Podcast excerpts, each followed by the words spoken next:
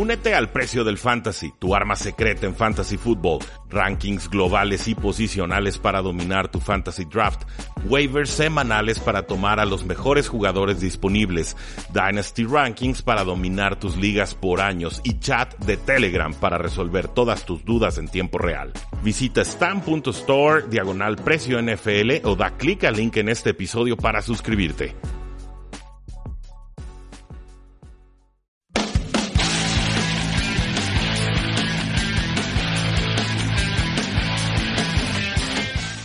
Saludos a todos y bienvenidos a esta colaboración que pretende resumir todo lo que sucedió en la semana 2 de Acción NFL, 3 y fuera con Hablemos de Fútbol. Mi nombre es Rudy Jacinto, me encuentran en Twitter como arroba NFL y es para mí un gusto, como siempre, poder presentarles o introducir a Chuy Sánchez, el experto, el analista de Hablemos de Fútbol. Jesús, ¿cómo te encuentras y cómo viviste esta semana 2? ¿Qué onda, Rudy? ¿Cómo estás? Todo muy bien eh, por acá. Gracias nuevamente por la presentación y por estas colaboraciones que eh, creo que nos están quedando bastante bien en este inicio de temporada. Una semana que, claro, que se lleva los reflectores por las lesiones de los corebacks. Cayó Drew Reese, cayó Ben Roethlisberger. Eh, en, un, en una menor medida, pero cayó Trevor Simeon también, fuera el resto de la temporada con una lesión de esas que no te gusta mucho ver varias veces, que con una ya quedaste satisfecho, ya quedaste con tu análisis hecho. Entonces se lleva en ese sentido de los reflectores, pero tenemos eh, partidos interesantes, tal vez no la semana más cerrada, pero sí nos dio mucho de qué hablar en cuestión de descifrar equipos, quienes empiezan a separarse del resto y quienes nos mintieron durante el off-season.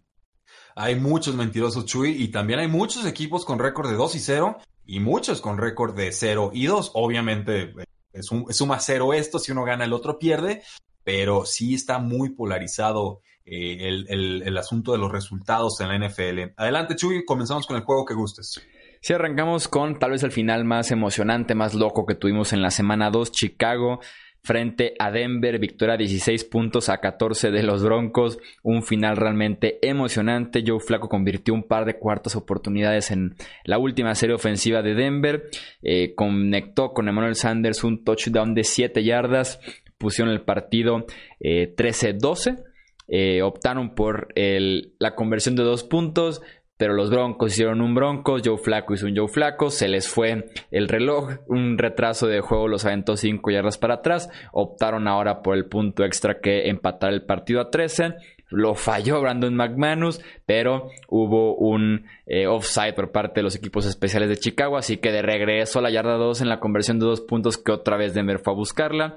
La conversión fue buena, parecía que los Broncos se quedaban con su primera victoria del año, 14 puntos a 13, pero en cuestión de segundos, fueron 31 segundos que dejaron el reloj. Mitch Trubisky se las arregló entre castigos polémicos, entre muy malas coberturas, entre que corrió un par de veces y demás, para poner a Eddie Pineiro en posición de gol de campo, un gol de campo largo de 53 yardas, que se vinieron a la mente todos los fantasmas de este double doing que eliminó a Chicago la temporada pasada en los playoffs pero Pineiro no falló, conectó de 53 yardas y los Chicago Bears terminan con la victoria 16 puntos a 14, un partido que si vieron los primeros 55 minutos no se perdieron absolutamente de nada y si vieron los últimos 5 minutos vieron todo. Sí, estoy completamente de acuerdo contigo, Chuy. Creo que haces un muy buen resumen de lo que fueron quizá los últimos dos o tres minutos más frenéticos de lo que llamamos de temporada, y ahí incluiría incluso el, juego de Santos contra Texans que tuvimos en la semana 1. La sorpresa para mí, Emmanuel Sanders, 11 recepciones, 98 yardas y un touchdown, nuevamente como receptor número uno del equipo. Eh, milagrosa eh, prácticamente la recuperación que tuvo de su, de su lesión tan importante en pretemporada y regresó en tiempo récord y yo lo veo exactamente como en temporadas anteriores o incluso eh, mejor. Ya saben, pueblo, que a nosotros no nos gusta Joe Flaco, no nos gusta como quarterback titular, lleva muchos años muy flojos y tuvo sus errores puntuales en este juego, sí, pero no creo que los Broncos perdieran por, por Joe Flaco. Sinceramente, mucho peor su actuación en la semana 1 de lo que vi ahora en esta semana 2. Creo que aquí no, no le podemos recriminar del todo al quarterback esta eh, derrota. Lo que sí me preocupa es los Osos de Chicago, que, bueno, primero tienen una defensa que es igual o mejor que la del año pasado. Eso, eso yo ya lo tengo muy claro. Pero eh, el coreback eh, Jesús Mitchell Trubisky ha anotado menos puntos que los pateadores de los Osos de Chicago y toda la historia del offseason con, con Chicago fue como llevaron a ocho pateadores a prueba y les hicieron toda clase de, de test ridículos hasta que escogieron a un, a un pateador y empezó a fallar en pretemporada y demás y como que nadie habló de Mitchell Trubisky y la regresión que ha tenido de la campaña anterior a esta, francamente me recuerda al mismísimo Blake Bortles. Sí, para que los Bears anotaran su primer touchdown de la temporada en la segunda mitad de este partido, tuvieron que correr la bola nueve veces seguidas, incluyendo eh, la escapada 42 yardas de el Patterson, para que, como les digo, sea la primera anotación de seis puntos para Chicago eh, en el año, sumamente superados en yardas, en primeras oportunidades por este equipo de los Broncos, creo que merecía poquito más estuvieron cerca de la victoria. Creo que merecían al final de cuentas llevarse la W a casa, o que bueno, que se quedara en Denver. 27 primeras oportunidades frente a una buena defensiva de Chicago. Lo que los estuvo matando fueron los castigos de la línea ofensiva intentando frenar a Khalil Mack, que su opción fue colgarse de él, no dejarlo eh, pasar por medio de agarrandos. Fueron en total cuatro holdings de Garrett Bowles en contra de Khalil Mack. Eso prácticamente anuló jugadas importantes, retrasaba a Denver y les quitó muchas oportunidades, aunque también debemos de decirlo, antes de esta última serie ofensiva en la que Flaco encuentra a Emmanuel Sanders en la zona anotación, los Denver, los Denver Broncos ya estaban adentro de la yarda 5 de Chicago, listos para tomar la ventaja por primera vez en el partido y eh, Flaco tiró una intercepción justamente en la zona anotación de los Bears. Entonces, este, ya venían de, haberla, eh, pues sí, flaqueado un poco cerca de la zona anotación, aunque sí se le dio la siguiente serie ofensiva a Joe Flaco. De acuerdo, últimos apuntes. Eh, creo que running back 3, tanto Royce Freeman como Philip Lindsay. Freeman 11 acarreos, 54 yardas no tuvo touchdown, otras 48 yardas por aire. Philip Lindsay 3 acarreos 36 yardas, otras 30 por aire.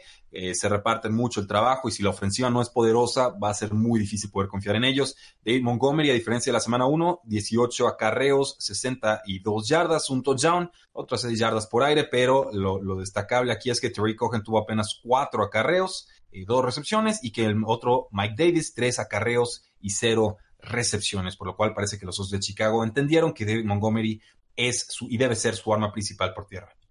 Un partido que pintaba para ser el juego de la semana y que al final de cuentas entre lesiones, decisiones arbitrales y demás nos quitó esa opción de tener un buen partido fue el Rams contra Saints. Victoria 27 puntos a 9 de Los Ángeles sobre eh, Nueva Orleans. La gran noticia de este partido es la lesión de Drew Brees. Estábamos apenas iniciando el partido. En la segunda serie ofensiva de los Saints, cuando Aaron Donald eh, impactó con su mano también la mano derecha de Drew Brees que estaba lanzando un pase. Eh, Brees se desgarra el ligamento del pulgar de su mano derecha, ni siquiera podía agarrar un balón. Automáticamente eh, yo me di cuenta que no iba a regresar al partido porque los doctores ni siquiera estaban haciendo nada en el pulgar de Drew Brees, simplemente lo estaban viendo cómo estaba parado en las laterales sin poderle hacer mucho, sabían que estaba fuera, pero nos enteramos más tarde que está fuera seis semanas. Seis semanas son las que se pierde eh, Drew Brees.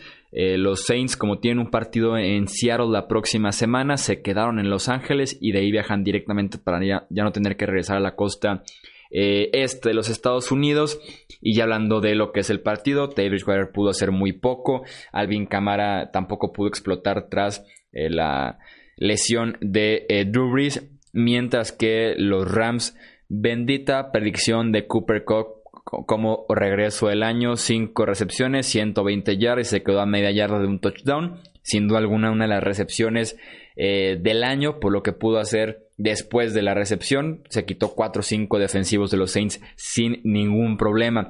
Mencionaba también que hubo por ahí un poco de polémica arbitral y es que en el segundo cuarto, cuando el partido estaba 6-6, los Rams en la, en la yarda 11 de los, de los Saints, perdón, eh, Goff es golpeado, suelta el balón, claramente se ve que es fumble, Cameron Jordan lo recupera y se lo lleva más de 90 yardas hasta las diagonales, adelanta a los Saints. El problema es que hubo un silbatazo tempranero, los eh, árbitros pitaron pensando que había sido pase incompleto en lugar de fumble, así que eh, cuando lo revisan, cuando se dan cuenta que fue fumble, eh, tienen que dar a los Saints, sí, el fumble y la recuperación, porque fue clara la recuperación del equipo del Nuevo Orleans, pero no le pueden dar a los Saints el regreso de este fumble, le quitan el touchdown y eh, realmente Nuevo Orleans no hace mucho más a partir de esto y es por eso que eh, los Rams se aprovechan nuevamente de un error arbitral en contra de los Saints, otra vez en este duelo directo de Los Ángeles Nuevo Orleans y se quedan con la victoria.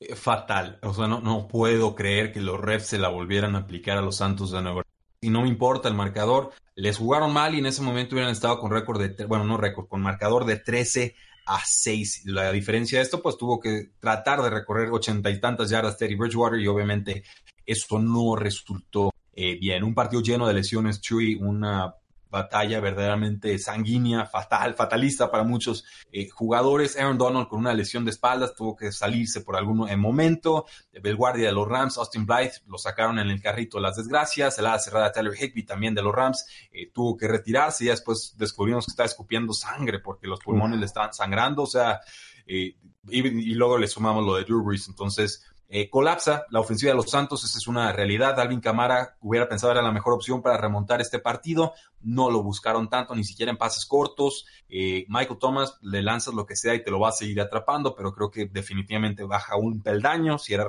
eh, receptor número uno estrella, pues lo bajamos a receptor número uno de bajo calibre. Terry Bridgewater no se vio bien, así, tal cual, mal manejo del bolsillo, mala precisión podemos atribuirlo a que entró contra un equipo difícil a mitad de partido, pero eh, lo sumamos a su semana 17 el año pasado y, ciertamente no es muy esperanzador el pronóstico de esta ofensiva.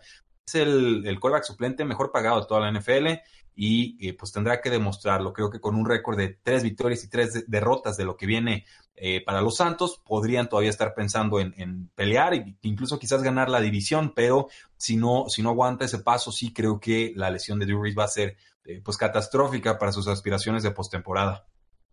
Sí, afortunadamente para ellos la división tal vez es la más pobre de la NFL con eh, Tampa Bay luchando contra James Winston, el mismo caso de los Panthers con eh, Cam Newton y los Falcons con un Matt Ryan que les ganó el partido al final Julio Jones, pero que Matt Ryan lanzó tres intercepciones frente a Filadelfia. Entonces podrán estar peleando la división al final de cuentas con toda la lesión de Drew Brees, pero yo no descartaría que veamos a Tyson Hill como quarterback titular de los Saints en algún punto de esta lesión de Drew Brees.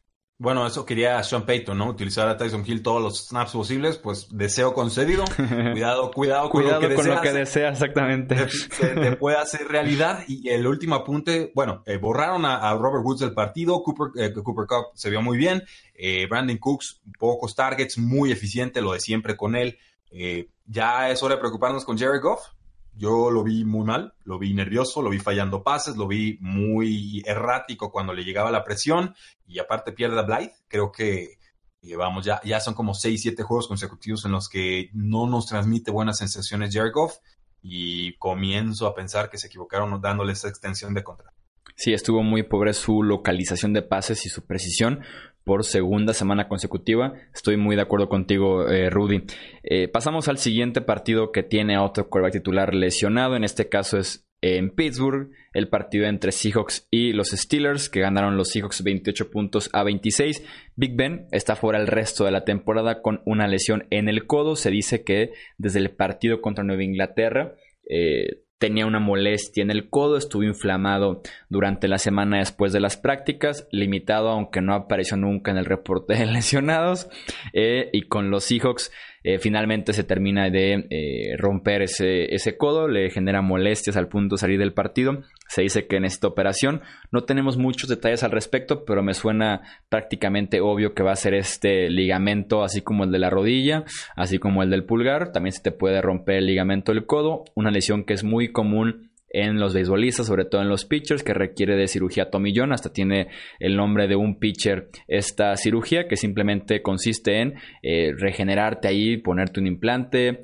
eh, unirte el ligamento del codo para que vuelvas a eh, lanzar fuera el resto de la temporada. Enfocándonos en lo que fue el partido, eh, aplausos para los Seahawks porque supieron adaptarse muy bien a cómo se estaba llevando el encuentro. Russell Wilson capturado cuatro veces en la primera mitad, matando cualquier eh, tipo de ofensiva que tenía Seattle. Después ajustaron con pases un poquito más rápidos porque la línea ofensiva de Seattle alerta volvió a ser mala este año. Wilson termina con 300 yardas, 3 touchdowns, aprovechándose de los safeties de los Steelers por segunda semana consecutiva y coincide con que los Steelers acaban de adquirir a Minka Fitzpatrick, este safety rebelde de los Dolphins, por un pick de primera ronda. Le surgía sí o sí tener apoyo en esa posición y llega en la figura de Minka Fitzpatrick. Sí, un juego muy extraño y obviamente cuando pierdes a alguien como Big Ben, por más que lo hayamos llegado a criticar en nuestros respectivos espacios, pues es un quarterback con veteranía que te produce, que tuvo el, mayor cantidad de yardas aéreas temporada pasada, sí, también la mayor cantidad de intercepciones, pero, pero vamos, es alguien que puede mover el balón. Eh, ya iban abajo los Steelers cuando pierden a Big Ben. Creo que perderlo definitivamente les termina costando eh, el partido, pero eh, a grandes rasgos me gustó lo que vi de, de Mason Rudolph un quarterback al que, por ejemplo, yo tenía por encima de Josh Allen hace dos drafts. Eh, Josh Allen, por supuesto, el quarterback titular de los Buffalo Bills. Eh, muy asediado Russell Wilson en este juego, lo capturaron tres veces. La línea ofensiva definitivamente no respondió al pass rush que estaban mandando los Pittsburgh Steelers. Eh, preocupante quizás lo de los dos receptores abiertos de Pittsburgh cuando eh, tenían a Big Ben y después cuando tenían a, Rudolph bajo centro, James Washington dos recepciones, 23 yardas, Moncrief cero recepciones y la intercepción llega precisamente de un pase que no logra acorralar y lo mandaron de inmediato a la banca. Entonces yo creo que ya se acaba el experimento de Dante Moncrief en los Pittsburgh Steelers. Aprendieron rápido que no valía el dinero que le pagaron y hay que darle más oportunidades a Washington y a Deontay eh, Johnson, el novato. Sufrió el corredor. Eh, James Conner incluso salió lastimado de la rodilla. Parece que sí podrá jugar la próxima semana. Yo creo que lo hará limitado. 33 yardas, un touchdown en 11 acarreos. Eh, difícil correrle a los Seattle Seahawks, es una realidad. Es mucho más fácil pasarles. Creo que la defensiva secundaria de Seahawks es muy explotable. Ya la semana pasada Cincinnati les pasó para más de 400 eh, yardas. Eh, con los Seahawks, pues touchdown de, de la cerrada Will Disley, que lo único que hace es anotar eh, muchos puntos fantasy cada que está en el campo. Y por ahí también DK Metcalf tuvo una anotación. Pero la sorpresa para mí fue los 10 de 12 pases atrapados por Tyler Lockett, que consiguió 79 yardas. Incluso tuvo un pase que soltó y hubiera sido de, de muy buen yardaje. Eh, pero ya, consolidado Taylor Lockett como la opción número uno del equipo. Chris Carson y sus fumbles, eh, cuidado, eh, por ahí le puede estar robando el trabajo Rashad Penny, a quien vimos con muchos más toques de balón después de que nuevamente eh, pues cometiera fumbles Chris Carson. Sí, Chris Carson tuvo uno que sí fue como tal eh, su culpa, más bien fue un fumble convencional que se lo zafaron de los brazos y otro en su yarda 10 en la que se le olvidó cerrar los brazos cuando Russell Wilson le puso el balón entre los números, entonces Wilson solamente le estampó el ovoide contra el pecho y salió rebotado el balón. Este, costoso que al final de cuentas, este Sí, no, no suena bien, ¿no? Cuando tu quarterback te estampa el ovoide en el pecho y tú no cierras los brazos. No, no es una fórmula ganadora, es lo que quería decir. Y ahí es donde los se cuelan de nuevo en el partido, pero alcanzaron a aguantar los hijos. Y sí, aplausos, como dices, por fin a la banca Dante Moncrief. Aquí les dijimos que no iba a servir para nada y no quisieron hacernos caso después de que fallara ese experimento de Moncrief en Indianapolis y después en Jacksonville. Pasamos a Atlanta para el Sunday Night Football, 24-20 la victoria de los Falcons. Eh, platicábamos aquí en la previa que el roster de Filadelfia es de los más profundos de la NFL y en este partido se puso a prueba de verdad. Lesionados para Filadelfia en este partido. De Sean Jackson, Alshon Jeffrey, por un momento Nelson Aguilar, por un momento Carson Wentz, Dallas Goddard, Corey Clement, Timmy Jernigan, eh, tuvo que entrar Josh McCown por un tiempo, como les decía, con Carson Wentz en protocolo de conmoción, eh, a pesar de que fue un partido para el olvido en muchos sentidos para Filadelfia. Ronald Darby fatal en cobertura, Carson Wentz fatal su precisión de los pases, eh, no lo culpo también hace cierta eh, extensión del, de esto porque estaba lanzándole a J.J. Arzaga Whiteside, estaba eh, lanzándole a McCollins, pero sí, su precisión fatal estaba poniendo en riesgo sus receptores, Sackers fue prácticamente aniquilado en muchos pases por el centro que los dejó altos eh, Carson Wentz. A pesar de todo eso, los buenos equipos se las arreglan para ganar partidos. En este caso, por lo menos remontaron, estuvieron un tiempo eh, arriba en el marcador. Se quedan prácticamente a 15 yardas de lograr otra vez la remontada. Un touchdown de más de 50 yardas de Julio Jones le da a los Falcons la eh, victoria definitiva, ya la ventaja definitiva para quedarse con la victoria. Eh, más Ryan también sumamente errático en pases largos, en intercepciones, en decisiones. Realmente fue un domingo por la noche para eh, olvidar. pero los Falcons ganan su primer partido después de una muy pobre actuación en Minnesota. Aquí también tal vez fue igual de pobre, pero sacaron la victoria. Sí, quizás podemos hablar de bajo nivel, pero definitivamente de altas emociones. Eh, pobres hijos, en realidad, eh, un hospital por completo. Lo que vivimos con Carson Wentz, pues le lastimaron la costilla y creo que eso estaba afectando muchísimo su precisión. Nelson Aguilar apareció como el receptor número uno. Mac Hollins, que había estado muy desaparecido en las últimas campañas con lesiones y demás, también por ahí tuvo sus 50 eh, yarditas. Y pues Carson, Carson Wentz iba a decir, eh, Zach Ertz definitivamente se queda muy corto en esa jugada de, para convertir el, cuarto down y poder quizás intentar un gol de campo o incluso una jugada de touchdown. Me, extrañó que se quedara corto en cuanto a, avanzar en las cadenas. Normalmente las Águilas de Filadelfia son muy inteligentes y le dicen a sus receptores que avancen uno o dos yardas por delante de la posición de las cadenas para que al momento de atraparlo ya nada más te tengas que echar eh, al suelo. Pero las Águilas tenían este, este juego bajo control en una cuarta y tres, mandan blitz muy agresivo como lo habían hecho en todo el partido y ahí sí les diagnosticaron perfecto la estrategia, la táctica. Matt Ryan encuentra a Julio Jones, se va para 50 yardas, eh, un gran bloqueo de Mohamed Sanu que estaba celebrando antes de que Julio Jones llegara al campo. Y eh, qué tal lo de Calvin Ridley, para mí el jugador revelación de esta temporada, o de los que esperaba, diera ese brinco importante del año 1 al año 2. Lo compré en todas las ligas de dinastía que pude, y vaya que ha estado respondiendo. Ocho recepciones, 105 yardas y un touchdown. El juego terrestre de los Falcons brilla por su ausencia. 22 yardas en 11 acarreos de Devonta Freeman. Tuvo tres recepciones, 42 yardas, le ayuda a los que juegan en ligas de PPR, pero no, no, hay juego en dos partidos de los Atlanta Falcons por la vía terrestre, no hacen absolutamente nada. Y el juego terrestre de los Philadelphia Eagles tampoco pudo aparecer con tantas lesiones. Miles Sanders fue el más importante, pero en realidad eh, muy tangencial su contribución, 10 acarreos y, y 28 yardas. Pasamos a la sección un poquito más eh, movidita, un poquito más rápida con análisis del resto de la semana 2. Houston vence 13 puntos a 12. Jacksonville amenazada con empatar en los últimos segundos. Segunda semana consecutiva que le hubiera pasado esto a Houston. Decidieron ir por dos puntos y se quedaron cortos en la conversión. Así que terminan perdiendo eh, por un punto de Sean Watson sumamente eh, presionado otra vez. Fueron cuatro capturas en total. No le permitió pasar largo. Estuvo 2 eh, de 10 en pases de 15 o más yardas. Mismo caso con Garner Minshew, su primer inicio en la NFL. Fueron también 4 eh, capturas de quarterback para él. Perdió, o más bien tuvo 3 fumbles, perdió uno de ellos y coincide que ese fumble que sí perdió le da a Houston campo corto y el único touchdown del partido para Houston. Sí, es tristísimo. Los Texans rogaban, pedían e imploraban, partido Jacksonville no pudo hacerles pagar el precio hasta la última, que fueron las últimas dos series en las que Gardner Minshew se convirtió en, en Joe Montano o en Tom Brady, no sé qué, qué espíritu se le metió, y los lleva y los hace notar y van por el partido, la conversión de dos puntos, corren con Leonard Fournette por todo el centro de la, de la cancha, sin mucha creatividad, lo detienen y ahí pues acaban las posibilidades de que Jacksonville diera la sorpresa. Eh, obviamente Garner Minshew, novato de quinta ronda, Mm, se esperaba un buen partido de él, yo esperaba un buen partido de él después de lo, de lo que nos mostró en la semana 1, pero rival divisional con poco tiempo de preparación, eh, vamos, era, era complicado esperar más de su parte. La sorpresa para mí que Deshaun Watson y compañía jugaran tan mal. Eh, de Andre Hopkins hizo poco, Will Fuller hizo poco, Carlos Hyde tuvo como tres veces más toques de balón que el mismo Duke Johnson. Pareciera ser el corredor número uno del equipo. En líneas generales, un, un juego para el olvido que nos deja un pleito entre el cornerback Jalen Ramsey y su head coach. Seguramente Jalen Ramsey estará estrenando equipo en las próximas semanas. Buffalo ganó por segunda semana consecutiva en MetLife Stadium. Coincido que enfrentaron a los Jets la semana pasada como visitante.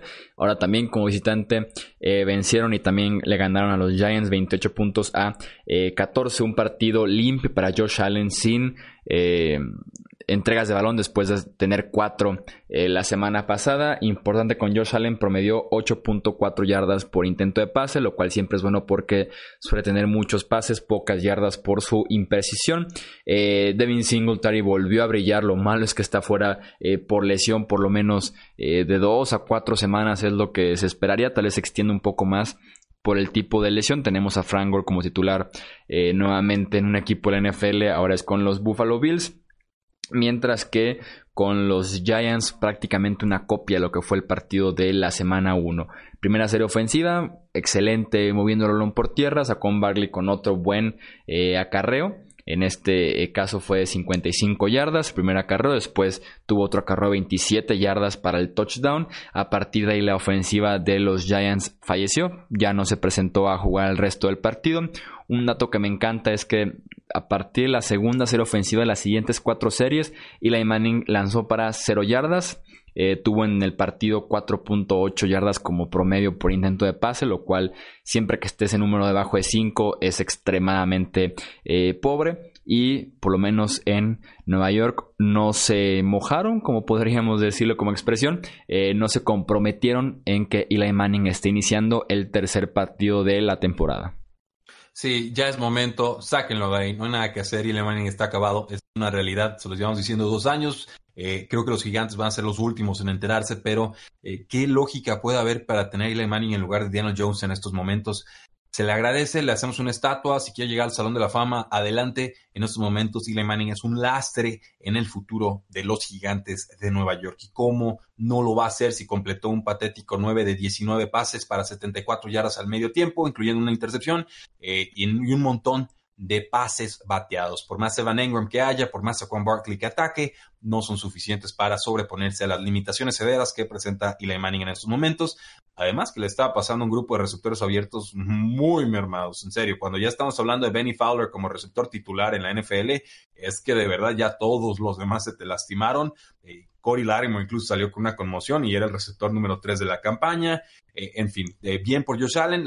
creo que en el tercer cuarto se convierte en un juego de, defensivas, pero eh, en realidad este juego muy controlado por los Buffalo Bills, como lo indica el marcador de, de 28 a 14. Los Cowboys vencieron 31 puntos a 21 a los Washington Redskins, otra actuación preciosa de la ofensiva de los Dallas Cowboys. Un primer cuarto en el que Prescott lanza una intercepción, que por ahí hubo una falta de comunicación, un error del receptor. Eh, un primer cuarto lento para Dallas. Después eh, prenden los motores otra vez, justo como pasó en la semana 1. Superan otra vez los 30 eh, puntos. Dak Prescott nuevamente involucran a Randall Cobb, involucran a Jason Witten y también a Devin Smith, este ex segunda ronda de los Jets, que tiene un touchdown de 51 yardas, un bombazo contra Josh Norman que no se cansaron de estarlo quemando constantemente. La ofensiva de Dallas con Dak Prescott a este nivel y con la creatividad de Kellen Moore en el juego aéreo es sumamente... Eh, impresionante, es bonita de ver, eso es como hasta raro de ver de Dallas una ofensiva tan creativa eh, por aire, eh, mientras que los Redskins otra vez Terry McLaurin tuvo un buen partido, sigue siendo importante en ese ataque los Redskins, tal vez el único eh, jugador importante que tienen hoy en día en Washington, por lo menos a la ofensiva, y Dallas sigue siendo dominante en lo que va de la temporada. Sí, pero nuevamente empiezan lento los vaqueros de Dallas, y creo que es tendrán que en esta eh, semana. Salieron con muchos castigos mentales, sobre todo eh, Randall Cobb, un pase que tenía ligeramente, bueno, algo retrasado, no, no fue un pase eh, prohibitivo para ser atrapado, termina siendo interceptado. Se adelantan entonces los Redskins 7 a 0. Parecía que los vaqueros podían estar en peligro, pero vaya que se recompusieron en la segunda mitad.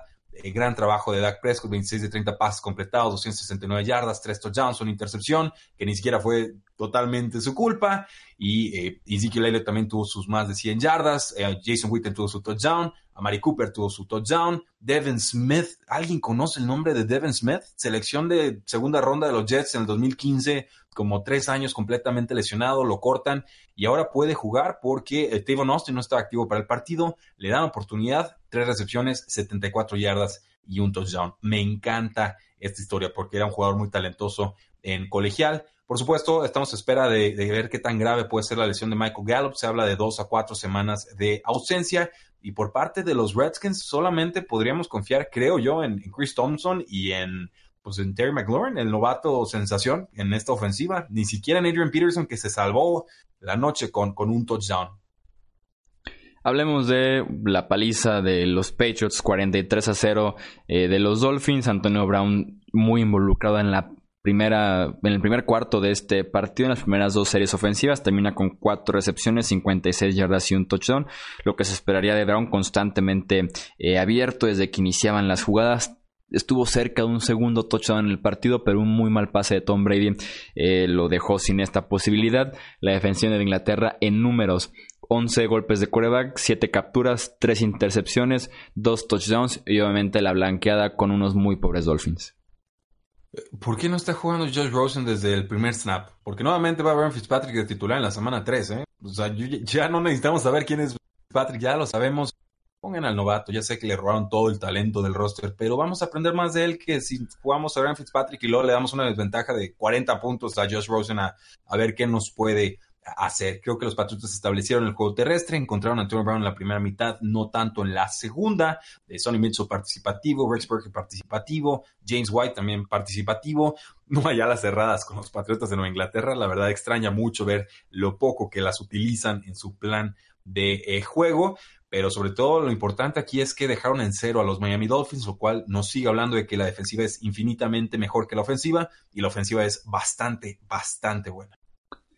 La victoria 21 puntos a 16 de Green Bay sobre Minnesota. Creo que Green Bay tenía 5 partidos sin poderle ganar a los Vikings, incluyendo por ahí un empate que habían tenido la temporada pasada. Green Bay que anota touchdown en sus primeras 3 series ofensivas. Tiene ventaja de 21-0. Después el partido cambió completamente. Las series ofensivas de Green Bay después de estos 3 touchdowns son las siguientes durante el partido. Fumble, 3 y fuera, despeje, cuarta oportunidad, despeje, fumble, despeje, despeje, tres y fuera, tres y fuera, despeje. Esas son las series ofensivas de los Packers después de esos tres touchdowns para arrancar el partido. Tuvimos ya la primera vez que Aaron Rodgers se sale del campo después de otro despeje, gritándole a Matt LaFleur, yo creo que como hasta de que se iba a morir. Así que si eran morbosos en ese sentido, ya tenemos la primera pelea entre eh, Rodgers y, Matt LaFleur. Minnesota regresa a este partido gracias a, Dalvin Cook, que se sigue viendo espectacular. 20 carreros, 154 yardas. También tiene 3 eh, recepciones, 37 yardas. Y también incluimos un touchdown de 75 yardas que se escapó eh, Dalvin Cook. La defensiva de los Packers apretó en el último cuarto, estuvo presionando constantemente a Kirk Cousins y forzaron una intercepción muy pero muy estúpida por parte de Kirk Cousins ya cerca del partido que prácticamente le quitó todo momentum y le robó a los Vikings la posibilidad de la remontada. Sí, es increíble que el quarterback, el primer quarterback que tuvo un contrato 100% garantizado por tres años nos esté dando juegos como estos. Ahorita es más lastre que solución. Kirk Cousins lo están escondiendo con el juego terrestre y cuando lo tuvieron que utilizar, cuando tuvieron que usar su brazo, en realidad eh, les costó el partido. Yo sí me atrevo a decir que, que Kirk Cousins le costó el partido a los vikingos de Minnesota y lo decíamos en nuestra previa. Si tienes que elegir entre Rodgers y Kirk Cousins, pues te vas con Rodgers porque Kirk Cousins en juegos apretados, cerrados contra rivales difíciles, lo hemos visto flaquear una y otra vez. Lanzó una intercepción en este partido, debió haber tenido otra si Jerry Alexander no hubiera soltado un pase que se le va directito entre, entre las manos, que lo, buscaba precisamente a él. Y además, pues bueno, tuvo un fumble que terminó convirtiéndose en un touchdown de eh, Green Bay. Eh, de ahí en más, pues lo de Jerónimo Allison tuvo un touchdown, Jamal Williams, corredor número 2, tuvo un touchdown, pero hubo un fumble de Jerónimo Allison y estaba sonriendo cuando soltó la pelota. Si lo vieron los coaches, si lo vi yo, seguramente lo vieron los coaches y no creo que les vaya a hacer mucha, mucha gracias. También eh, impresionante Aaron Jones, que ahora sí se vio bien en este juego, 116 yardas y un touchdown, además de todo lo que hizo por aire. Los Lions vencieron 13 puntos a 10 a los Chargers. Eh, los Chargers que ah. tuvieron nuevamente problemas con sus equipos especiales. Tai Long, el despejador, nuevamente asumió la responsabilidad de patear con el pateador de los eh, Chargers, todavía lesionado. Al final de cuentas fue costoso este movimiento, falló eh, dos goles de campo consecutivos que pues, si bien el marcador obviamente les hicieron falta estos seis puntos. Otro error fuerte de los Chargers fue un fumble de Austin Eckler en el tercer cuarto cuando estaban ya en la yarda 1, acarreo de línea de gol. Austin Eckler pierde el balón y también se quedan los Chargers por lo menos sin un gol de campo, probablemente sin un eh, touchdown. Los Lions simplemente aprovecharon los errores y sorprenden a los Chargers, excepto si escucharon aquí la previa en la que dijimos que los Lions podían ganar este partido. no, no, yo ya sabía que los Lions podían ganar este partido, pero yo apostaba que los Chargers... y es increíble. Y es triste. Philip Rivers en tercer y largo es peli no malo, es malísimo. O sea, es, peligrosísimo. Ahí es donde siempre lanza sus intercepciones. Eh, y lo recuerdo perfecto porque venía explicado en el manual de, de Warren Sharp de fútbol previa para esta temporada y se me grabó a fuego ese dato. Philip Rivers en tercera y largo, riesgo inmediato de intercepción y por eso tiene que ser inteligente los Chargers avanzando muy bien en primeras y segundas oportunidades para precisamente evitar esos terceros y largos. Aquí Forza, aquí le cuesta, tenían el empate casi en la bolsa, buscó de más y pues Slay, este jugador que tanto eh, éxito ha tenido en el pasado robando la pelota, lo consiguió nuevamente. Me preocupa que Aaron Johnson está repartiendo mucho los toques de balón en este backfield. Creo que Detroit no sabe el talentazo físico y, de, de, fútbol americano que tiene en esa eh, posición. Kelly Golladay, el héroe del partido, eh, demostró con 10 targets, 117 yardas y un touchdown, que es el receptor número uno de este equipo, sí o sí. Con los Chargers, pues muy mermados, lesiones en todas las posiciones, por supuesto. Eh, no encontró un touchdown. Austin Eckler, para mí en estos momentos, eh, running back número uno, sin importar el duelo. Y lo mismo, Keenan Allen se infló de, targets, produjo con ellos, pero van a necesitar más. Van a necesitar más los Chargers porque con esta pobre exhibición no les va a alcanzar. Los Colts vencieron a los Titans 19 puntos a 17 con todo y que Locke sigue eh, un estilo de parentesco que tienen los eh, Colts con los eh, Titans que estuvieron con muchos problemas a la ofensiva. Marcus Mariota no pudo convertir prácticamente terceras oportunidades en este encuentro. Quedaron de 10 de esas oportunidades, nada más una la convirtieron en primera eh, y 10, capturado cuatro veces por segunda semana consecutiva y apenas 154 yardas eh, aéreas en un partido muy lento para realmente ambos equipos, porque también Jacoby Brissett eh, capturado tres veces, dos entregas de balón. Al final de cuentas, Tennessee la serie ofensiva para ganar y no pudieron convertir un cuarto y dos con 15 segundos en el reloj. Para Indianapolis eh, seguimos con el tema de Adam Vinatieri. La semana pasada les costó 7 puntos, prácticamente el partido. En esta ocasión falló dos puntos extras. Por ahí se rumoró que podía retirarse hoy por una declaración que tuvo al final del partido. Al final de cuentas, Vinatieri aguanta. Los que no podrían aguantar mucho más son los Colts. Tal vez es el momento de tomar una decisión por ahí de la semana 3 o evaluar a Vinatieri, hablar con él y decirle si sigues así, tal vez te retiras y te vas por la puerta grande o podríamos optar por otro pateador. Sí, yo, yo creo que es momento, Chuy. Espero que se recupere. Es un jugador que a mí me, fascina. Le voy a los Patriotas en el episodio de ayer por Vinatieri precisamente. Eh, pero creo que él sabe que ya, ya está forzando de más vamos esperando la semana 3, pero yo, yo creo que ya el retiro sí es inminente y que ya desafió demasiado al padre tiempo. Voy a aplaudir una decisión que tomaron los Indianapolis Colts con el head coach Frank Reich y era que estaban en su propia yarda 36, era cuarto y uno, quedaban 2.17 en el reloj. Eh, otros coaches hubieran despejado, no Frank Reich, se la juega, una escabullida, un QB sneak con Jacoby Reset, consigue el primer down, Terminan despejando los Colts, pero le quemaron muchísimo tiempo al reloj y vaya que necesitó ese tiempo Marcus Mariota para, pues por lo menos acercarse a un gol de campo que finalmente no se termina eh, logrando. Igual Hilton sigue siendo el receptor más importante del equipo. Una jugada de engaño ahí con Eric Ebron termina siendo la forma en la que anotan una especie de pase de pala, ¿no? un shovel pass.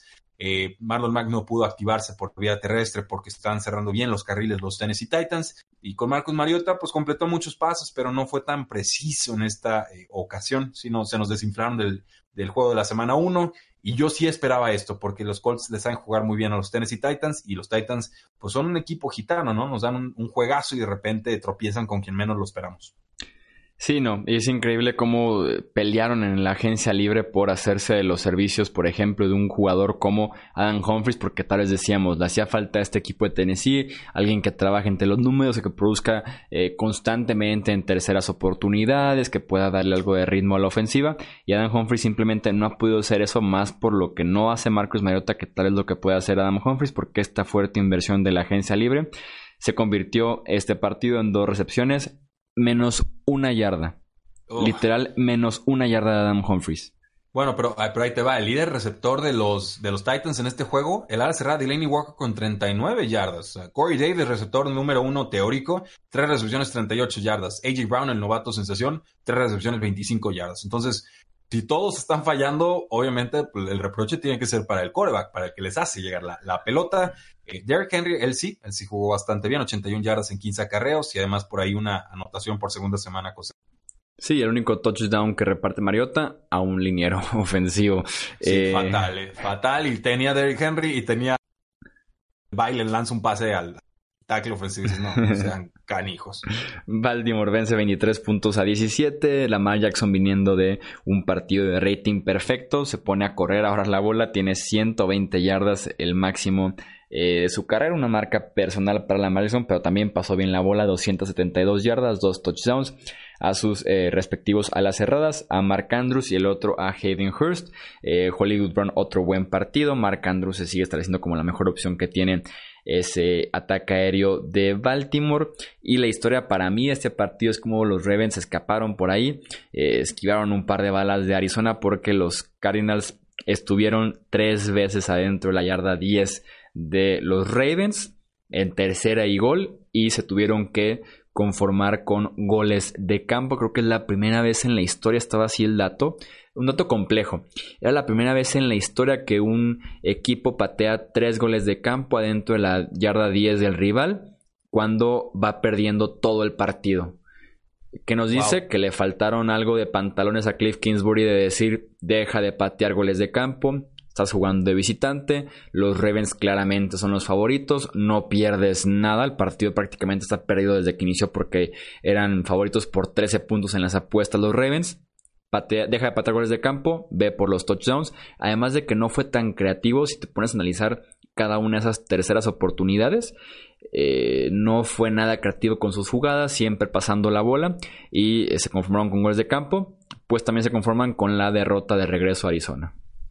Sí, me sigue gustando mucho lo de Lamar Jackson, pero no fue un partido perfecto, ¿eh? o sea, los números son espectaculares, el ataque terrestre, sobre todo con él, con sus piernas en esta ocasión, no ocurrió en la semana 1, también fue espectacular, pero hay muchos detallitos por ahí, lanzó un pase muy profundo en cuarto down a Marquise Brown, obviamente entregan la pelota, casi lo interceptan en zona roja en el segundo cuarto, después otro pase muy profundo que, o que pasó de más de fuerza a Brown, por ahí un retraso de juego en cuarto y uno, en zona roja, en el tercer cuarto, y también un pase que le vuela a Andrews, o sea, muchos errorcitos, detalles que no te van a costar contra los Arizona Cardinals, pero eh, ahí viene Patrick Mahomes y compañía la próxima semana y no se van a poder dar el lujo de sufrir así. Con, Cardinals, pues confirmamos, creo yo, que sí puede funcionar el air raid en, la NFL. Eh, los Ravens están algo mermados en la secundaria, pero eh, Christian Kirk más de 100 yardas en 6 recepciones, Larry Fitzgerald 104 yardas. Eh, el resto de los receptores no fue tan prolífico, por ahí de David Johnson sí tuvo su touchdown, pero en líneas generales diría la ofensiva sí puede funcionar y creo que esa es una señal muy positiva para los Cardinals de cara al futuro, pero definitivamente los Ravens en, otro nivel, simplemente los Cardinals decidieron morirse de nada en vez de morirse de algo, de acuerdo contigo, Chuy, debieron haber arriesgado, por lo menos en una o dos de esas eh, cuartas oportunidades que tuvieron por la yarda 5, yarda 7 del campo rival. Eh, pasamos al partido de San Francisco y eh, Cincinnati, victoria 41 puntos a 17 de los 49ers. Me, pego un tiro. No, no, porque, porque estuve a punto de cambiar el pick en el programa del sábado y aguanté con los Bengals. Dije, son locales, jugaron bien la semana 1, no me fallen Bengals. Y aguantaron un cuarto antes de que llegara la planadora y todos metieron 100 yardas contra ellos. El problema es el grupo de linebackers de los Bengals, que tal vez es el peor de la NFL y se aprovecharon al máximo. Ya cuando yo puedo decir, el linebacker de los Bengals es el peor grupo de la NFL, una opinión. Pero cuando un running back como Matt Brady, como Jeff Wilson Jr. y como Raheem Mostert se combinan para 259 yardas por tierra y 84 yardas por aire. Mi opinión pasa a ser ya un hecho, ¿no? que son el peor grupo de la NFL. Está, está confirmadísimo y, bueno, digo, para el público que se supone que están escuchando este programa porque quieren aprender, ¿no? a ver, encontrar nuevas formas de analizar la NFL. Al momento de hacer predicciones se pueden hacer dos cosas. Se pueden ver a los rosters en su totalidad y decir, ok, este es el roster más talentoso y está en caso distante, lo que sea. Entonces, en líneas generales, este equipo debe ganar, voy a irme con este. O podemos buscar duelos o matchups específicos dentro del, combate como tal. Y yo, la verdad, subestimé lo débil que eran los linebackers de los Bengals y, e, y, ese era el duelo clave, o sea, corredores contra los linebackers de los Bengals.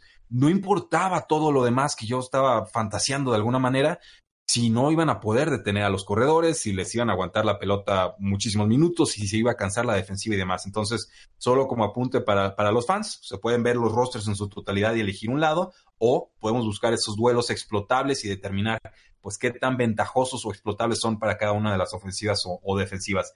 error mío, error de análisis, sabía que este juego iba a estar bravo, pero eh, pues erré en el análisis, aprendo y, a la que sigue. Para cerrar con la actividad del domingo, Kansas City venció 28 puntos a 10 a los Raiders. Eh, sin Tariq Hill, no hay ningún problema. 31 yardas nada más por tierra en la ofensiva de los Chiefs, no hay ningún problema perdiendo 10-0 al final del primer cuarto, no hay ningún problema. Patrick Mahomes, el MVP de la NFL, lo puede hacer todo. Nada más en el segundo cuarto, nada más en el segundo cuarto, 278 yardas aéreas, cuatro touchdowns de Patrick Mahomes para darle la vuelta 28 puntos a 10, que al final de cuentas fue el marcador final. Ya nos anotaron más eh, puntos después de este segundo cuarto en el que explotó Patrick Mahomes, en el que eh, trabajó con muchísimas armas. Sammy Watkins medio regresó a ser eh, mortal. McCall Harman se incluyó en esta ofensiva. Robinson también fue parte importante. Veremos qué es lo que va pasando con esta ofensiva que cualquiera que esté involucrado puede conseguir puntos, puede conseguir yardas, sobre todo si eh, recibe pases de Patrick Mahomes. Eh, los Raiders un muy buen inicio, después de Carr se desinfló, eh, tuvo apenas un touchdown, dos intercepciones, 198 yardas en 38 intentos es fatal como producción, se convierte en el coreback con más yardas aéreas en la historia de los Raiders. Eso es como a celebrar para Oakland en este partido. Y también otro aspecto a celebrar para los Raiders, aficionados, jugadores que sufrieron durante años. Si los Atléticos de Oakland no avanzan a los playoffs de grandes ligas, este fue el último partido en el Coliseo en el que se jugó con tierra y pasto, que se jugó con el diamante del béisbol ahí marcado en el medio campo de los Raiders y ya oficialmente dejamos eso atrás y estamos listos para la nueva etapa en Las Vegas con un campo que solamente es para fútbol. Y ya era hora. Eh, pero además, un dato curioso, este fue el último juego de los Raiders en casa en los próximos dos meses. ¿Puedes creerlo, Chuy? ¿Juan en Londres o qué? Eh, sí, sí, se les cruza todo de visita y obviamente los juegos de Londres cuentan como de locales para, para Raiders porque no tienen mucha afición. Cuando vienen a Ciudad de México igual les cuenta como juego local, eh, qué, qué, relajo, ¿eh? No puedo creer que la NFL les va a hacer eso, pero, pero bueno, vamos viendo cómo impacta esto en su temporada.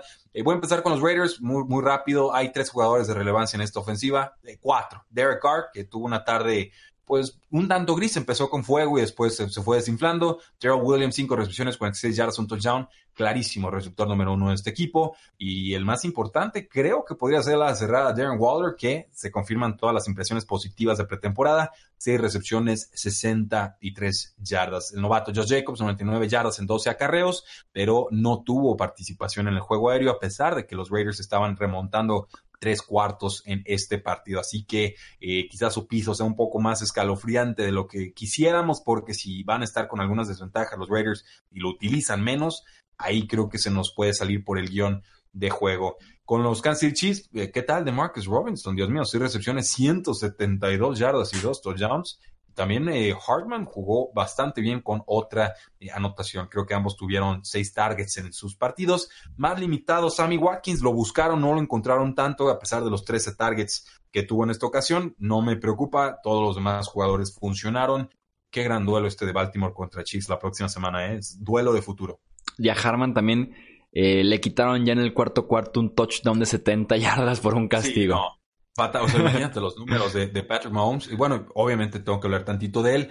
¿No será que lo de la temporada pasada con Patrick Mahomes era su piso y no su techo? Porque fue una temporada récord de 5.000 yardas y 50 touchdowns. Y yo veo que con la mano en la cintura lo va, lo va a romper esta temporada. ¿eh?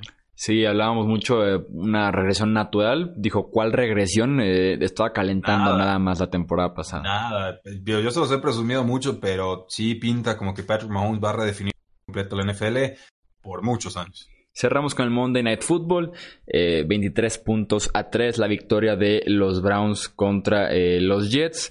Odell Beckham Jr. que se lleva los reflectores por muchas razones, porque el tema este de su reloj, eh, con el que jugó la semana pasada de 200 mil dólares, ahora volvió a presentarse con otro reloj, esta vez de 2 millones, esta vez nada más calento con él, no jugó ya con él durante el partido.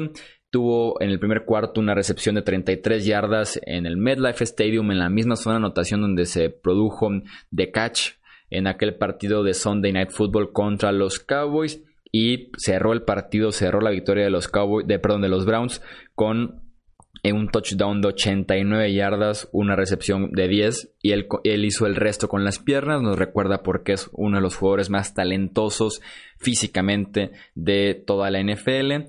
Para los Jets, Sam Darnold no jugó por este tema de la mononucleosis y el partido lo inició Trevor Simeon, jugó apenas un par de drives porque se fracturó el tobillo de una manera eh, tan fea, de esas lesiones que si no es necesario ni siquiera la busquen en Twitter. Si les gustan las lesiones feas, de esas que les hacen sufrir, sí búsquenla, porque eh, sin duda alguna muy muy fea. Tuvo que entrar Luke Falk, que no lo hizo tan mal. Pero pues, eh, ¿qué podemos esperar? Un equipo que tiene a su tercer quarterback y de pasada es un pasador que estaba hace unos días en el practice squad de los Jets.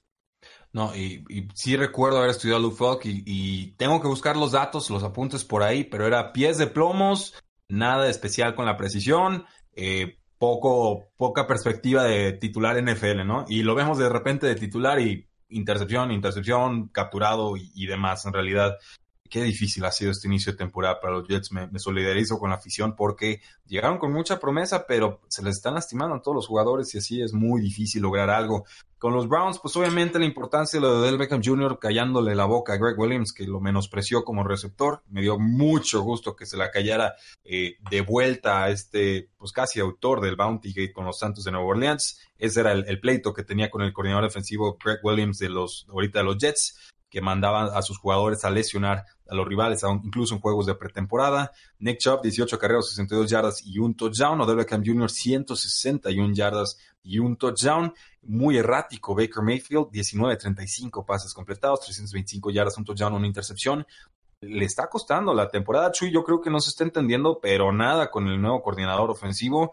Si yo fuera a los Browns, le mandaría el mandado de jugadas nuevamente al head coach eh, Freddie Kitchens, porque con él sí se entendió. Pero, eh, pues bueno, eh, por lo pronto los Browns 1 y 1, los Jets obviamente con un doloroso 0 y, eh, 0 y 2.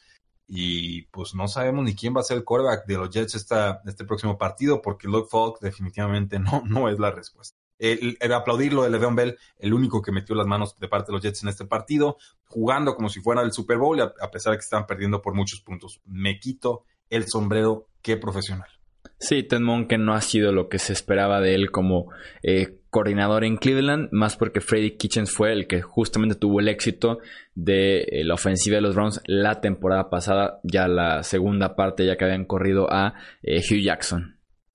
Definitivamente, pero pues bueno, son decisiones que van a tener que que no son todo eso que nos prometieron en pretemporada, que pueden ir mejorando, pero con esa línea ofensiva, quizás ese mandado de jugadas nos quedarían a deber. Por ahí salió conmocionado el ala cerrada David Njoku, otra situación a, monitorear, Chuy. Así es, los Browns eh, tal vez por debajo del, momento, por debajo de las expectativas que teníamos de ellos durante el offseason, pero es importante siempre sacar partidos, aunque sea feo, pero sacarlos al inicio de temporada y ya jugar bonito lo podemos guardar eh, como obligación ahora sí para en noviembre y diciembre. Eso es todo por los partidos, Rui, nos vamos.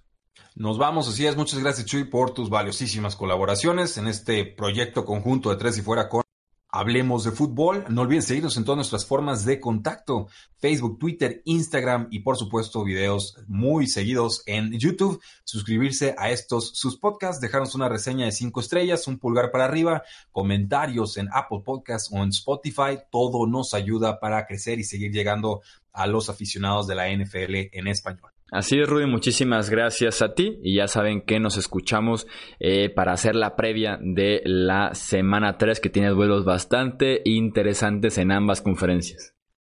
Porque la NFL no termina y nosotros tampoco. Tres y fuera.